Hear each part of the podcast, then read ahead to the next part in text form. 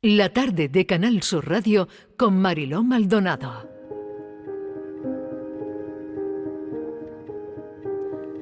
Las cuatro y cuarto de la tarde, en una hora le ponemos a la vida un café sobre calles que lo acabamos de avanzar. También conectaremos con la historia, eh, con Inmaculada González, con Diego Abollado. Ya saben que los jueves hablamos por amor al arte. Todo eso eh, será en la próxima hora. Pero ahora les voy a recomendar una exposición, Women, de National Geographic, que está en la térmica, en Málaga, y si tienen oportunidad, merece la pena. ¿Qué pueden ver ahí? Pues es una gran, grandísima exposición de fotografías, de mujeres. Ayer la recorrí y, la verdad es que pensaba hoy en volver a la radio, en volver al programa, para que recomendársela, para, para que fueran a verla. Una mujer en Myanmar que se le quema la cara porque el ejército la incendia. Esta es una de las fotos. Otra de las fotos es una mujer que llora frente a un ataúd en Filipinas porque su marido ha sido ejecutado por un asunto de drogas. Otra foto es una madre que acuna a su hijo de 12 años porque pierde los ojos. Le ha disparado un franco tirador en Yemen y le ha disparado en los ojos y lo ha dejado ciego. Y su madre lo acuna. Otra madre acuna a su hija en Nigeria porque se va a morir de hambre y su rostro, sus ojos son absolutamente espeluznantes y ella tiene el gesto de dolor la mirada de la niña también es increíble, ¿no? Una piensa cuando ve estas fotos cómo ser madre en estos países, ¿no? Hay mujeres votando en Afganistán, en el Parlamento de Kabul. Hay una agricultora que le lleva comida a los trabajadores que cosechan los cambios, los campos. Hay mujeres indias que se acurrucan por una tormenta de polvo. Hay una mirada eh, de una curandera polaca. Hay el retrato de una anciana sherpa los labios rojos de una geisa en Japón, y una mujer que me ha llamado poderosísimamente la atención, envuelta en un burka rojo, pero lleva dos jilgueros enjaulados en la cabeza. Y hay otra foto en la que me detuve ayer, la cárcel de Yeserías en Madrid, año 1981, que esta es la foto que presenta la comisaria de esta magnífica exposición Women, que es la fotoperiodista Marisa Flores, con la que vamos a charlar, porque ella es la de la foto de la teta de Susana Estrada, la de la foto de Adolfo Suárez solo en el hemiciclo, la de la foto de la pasionaria y. Y no solo esto, eh, es la de tantas y tantas fotos de una vida consagrada al periodismo. Marisa Flores, bienvenida, gracias por acompañarnos. Buenas tardes, muchas gracias a vosotros, gracias. Bueno, ¿qué ha significado para ti ser, comisaria de esta grandísima exposición Women de National, de National Geographic? Bueno, pues en principio una gran responsabilidad, un poquito de miedo de intentar que esas imágenes puedan llegar a cualquiera que vaya a visitar la exposición de la mejor manera posible y por supuesto una alegría enorme de poder formar parte del equipo que ha hecho posible que esta exposición esté hoy en Málaga. Tú has elegido esa foto de em, la cárcel de Yeserías en Madrid, año 1981. ¿Por qué has elegido esa foto para la exposición, Marisa? Bueno, pues creo que es una fotografía que dentro de todo el drama que estas mujeres estaban viviendo, eh, que estas mujeres mm, tenían una vida complicada antes de entrar en la cárcel y después, como me decía una de ellas, em, la vida que yo llevaba era para terminarlo en la cárcel o en un manicomio. A la vez que ocurría todo eso, realmente es una foto de esperanza, es una foto de mujeres resilientes, de mujeres que luchan, que siguen luchando y que yo creo que en toda esa negrura que intento que se vea en la imagen hay un rayo de luz, un rayo de esperanza y una forma de luchar y de seguir viviendo. Y todas ellas unidas yo creo que intentaban apostar por eso. Sin duda es una foto con tanta fuerza, ¿no? Como mm, ah, decía anteriormente, todas las fotos tienen muchísima fuerza de, esta exposición de National Geographic y que se presenta en la térmica en Málaga y que si tienen oportunidad pues vayan a verla porque no se la deben perder. Vamos a la historia de este país, Marisa, que se puede contar a través de yo diría que a través de tu mirada. Yo sé que tú eres humilde en esto, pero mm, eh, claro, lo acabo de comentar. Claro, eres la de la foto de la teta de Susana Estrada, la de la foto de Adolfo Suárez eh, solo en el hemiciclo a cinco columnas en una de las cabeceras de este país, en el país, em, la de la foto de la pasionaria y Alberti. Ayer decías que eres una fotoperiodista que ha tenido mucha suerte pero yo no sé si es tanto suerte. Bueno, yo creo que un poquito de suerte siempre hay que tener en la vida, ¿no? Es cierto que, aparte de suerte, bueno, pues intentas prepararte lo mejor posible, intentas, eh, pues eso, vivir tu profesión a tope y, y yo creo que cualquier época es buena. Yo no soy nada melancólica en ese sentido. La transición es verdad que fue una época maravillosa donde todo era nuevo, era una forma de empezar a ver las cosas de forma diferente, un tránsito de una dictadura que veníamos a la democracia, donde tanto políticos como periodistas, como, en fin, la sociedad en general, pues estaba aprendiendo una, una nueva forma de, de, vivir y de, de ir unos al lado de otros, ¿no? Pero aparte de eso, pues yo creo que es que mm, eh, se hicieron cosas importantes desde mi punto de vista en el sentido de que para un fotoperiodista, para un redactor, un fotógrafo, para cualquiera que estaba en este mundo, realmente era una maravilla. Salías por la mañana, cada día lo veías con unos ojos de novedad, veías eh, cómo estaban cambiando la ilusión de la gente, cómo intentaban vivir, vivir pero a tope. Y entonces todo eso, si estás ahí y tienes la suerte de vivirlo y tienes la suerte de estar en una época donde las leyes, eh, todo estaba cambiando, es, es, es un lujo, es un lujo y, yo creo que ahí sí que tú, eh, a poco que intentes meterte dentro y ir a tope, pues eh, ya llevas mucho ganado, ¿no? Marisa, la calle era dura en la transición, bueno, los atentados, todo lo que estaba ocurriendo, ¿no? Como, mm, Fácil no era. Claro. Ahora es bonito recordarlo, ¿cierto? Mm. Eh, había momentos fantásticos, pero es verdad que también se vivían momentos muy duros, sobre todo unos, unos años, los años del plomo, que realmente eh, nos encontrábamos con atentados, pues dos, tres, cuatro a la semana. Luego, es verdad, reconversión industrial, en muchas huelgas, las cárceles eh, se pusieron en pie porque los presos, pues también cambios dentro de las cárceles. Mm, en fin, eh, que una sociedad tenga que cambiar por muy bien, por muy bien y muy tranquilo que parezca que lo hace, es una convulsión y fueron unos años muy convulsos donde trabajar, em, bueno, no, no era fácil. ¿Cuál es la foto de esos años que tú dirías, Marisa, que es la foto de tu vida? Eh, no sé si hay una foto de tu vida en una trayectoria como la tuya.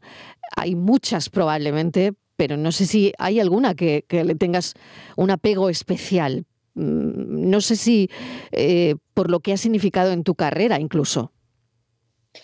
No, eh, no, no hay una foto de tu vida. Yo creo que hay muchos momentos, muchas fotos que a lo largo de tu vida, bueno, pues tienes la suerte de poder hacer, de poder vivir esos hechos, esos... Luego hay fotos que, bueno, pues quizá las recuerda más el público porque marcan eh, una diferencia, como puede ser la del presidente Suárez, ¿no? Eh, bueno, marca una una diferencia incluso en cuanto a diseño de un periódico como El País, que era que, ese día, el día que ocurrió la foto de la soledad de Suárez, bueno, pues el diseño se cambió. Se cambió a lo que no estaban acostumbrados nadie, es a a cinco columnas en primera del periódico, cosa que no había ocurrido nunca, pero eso no significa que esa sea la foto que yo más recuerde, sino una foto que sí marcó un hito en un momento dado, ya no solo por mi foto, sino por la forma de que llegara al público, por la forma de por la forma de mirar diferente. Yo creo que esos años el país y los compañeros que trabajábamos sí que intentamos realmente cambiar un poco la forma de hacer periodismo gráfico. Mm. Y, bueno, eso pues siempre es interesante. La imagen es fundamental para contar cosas. Em, ahora creo que mucho más, antes también, por supuesto, pero no lo sé. Ahora, eh, bueno, con Instagram, con las redes sociales tan visuales, ¿no? Que esto faltaba en esa época, ¿no? Pero una imagen está claro que desde siempre documenta una época, como esa foto a la que hace referencia, documenta un momento, ¿no? Por otro lado, em, claro, hablabas eh, ayer y, me encantaba lo que decías, lo que le decías a la gente que tuvo la oportunidad de inaugurar, de ir a la exposición de National Geographic. Bueno, que mirar y ver son dos cosas diferentes. Exacto, completamente diferentes. Eh, o sea, mirar, bueno, el que más y el que menos todo el mundo mira, ¿no? Mm. Pero es otra mm. cosa. Mm. Ver es ir un poquito más allá, ¿verdad? La, paciencia que es para ti, Marisa, porque... Fundamental. Bueno, la, la, paciencia para un fotoperiodista, las esperas en los restaurantes, algunas absurdas, otras con muchísimo sentido pero mm, han sido muchas, muchas guardias, Marisa, eh, para esperar esa foto que mm, iba a ilustrar, pues eso, lo que estamos diciendo, un momento de la historia. Sí, muchas, porque realmente es que la política en esos años no solamente se hacía en, en el Congreso de los Diputados, en la Moncloa, en tal, no se hacía en los sitios más insospechados. Eh, durante lo que fue toda la comisión constitucional, bueno, se reunían pues en cenas, en comidas, incluso eh, yo recuerdo el pacto del PSOE de Tierno con el PSOE de Felipe González, eh, bueno, pues fueron, a nosotros nos llegó que se iban a reunir, fuimos a, yo fui con un compañero, a la puerta de Felipe González y él salió con el chofer huyendo, huyendo porque no querían que ocurriera. Fue una, una carrera por todo Madrid, Madrid detrás de mm. su coche mm. y al final nos despistaron, pero era eso, vivías los momentos importantes, podían ocurrir dentro o fuera del Parlamento y eso tenías que estar un poco al oro y siempre, bueno, pues intentando por lo que te llegaba, por tal, pues un lugar a otro, el lugar donde, donde estaban estas reuniones. La verdad, eh, fue, yo creo que siempre digo al, que un fotógrafo, un periodista en general, la paciencia debe de ser una de sus virtudes porque eh, correr y ir a lo loco no, no, no lleva a veces a buen fin. Siempre es mejor tener un poco de templanza y sobre todo mucha paciencia. Mucha paciencia.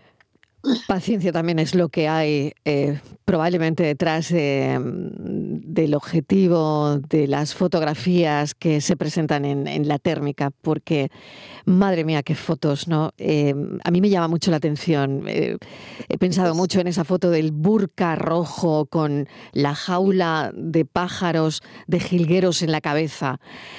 me parece que representa mucho de de todo lo que se vive desgraciadamente ¿no? en, países... claro. Claro, la falta de libertad que representan esos jilgueros que ella lleva con su burka rojo en la cabeza, ¿no? Sí, absolutamente. La verdad que mm, toda la exposición da visibilidad a historias tan inspiradoras, tan extraordinarias, mm, pues eso, que de mujeres que eh, en cualquier lugar del mundo pues han, han desafiado los límites y, bueno, han abierto camino, yo creo, a través de, pues de todas esas nosotros hemos dividido un poco secciones, pero que al final pues es fortaleza, belleza, amor, esperanza y alegría. Todos esos sentimientos mm, se transmiten muy bien en ese recorrido fotográfico que tú ayer viste y que creo que es, la verdad, está compuesto de unas 57 imágenes y, yo creo que es, no sé, las mujeres han jugado un papel tan decisivo a través de todos estos años que creo que eso se vea y se reconozca mm, es muy importante. Lo es Marisa Flores, mil gracias por acompañarnos. Enhorabuena como comisaria de esa exposición que tendremos la oportunidad de seguir viendo hasta mayo aquí en, en Málaga, en la térmica. Y, y lo dicho, gracias, eh, gracias por, por tanto, por tanto y por esa carrera como fotoperiodista donde bueno pues la imagen ha sido fundamental para contarnos otra época eh, y es tan tan bonito ver esas fotos de manera retrospectiva también, que eh, hay una mujer detrás de esos instantes importantes en la historia de un país. Gracias, Marisa. Muchísimas gracias a ti. Buenas tardes. Adiós.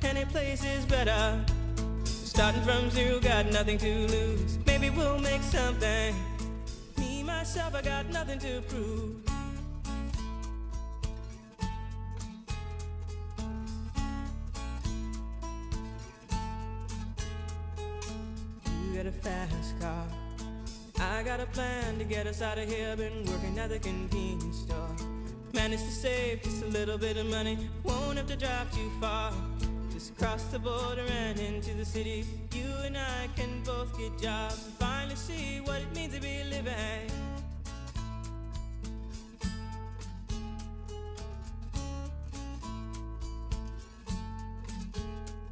See, my old man's got a problem.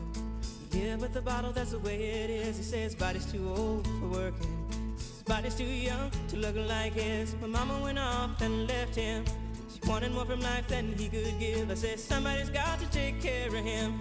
So I quit school, and that's what I did.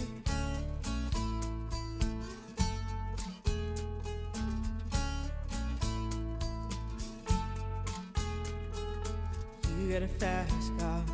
Is it fast enough so we can fly away? We gotta make a decision. Leave tonight or live and die this way.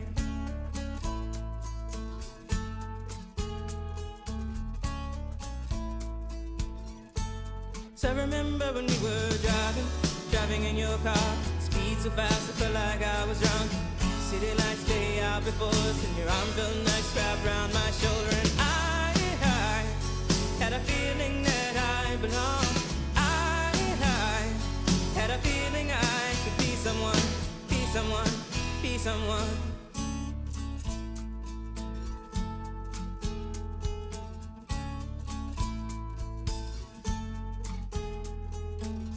Got a fast car.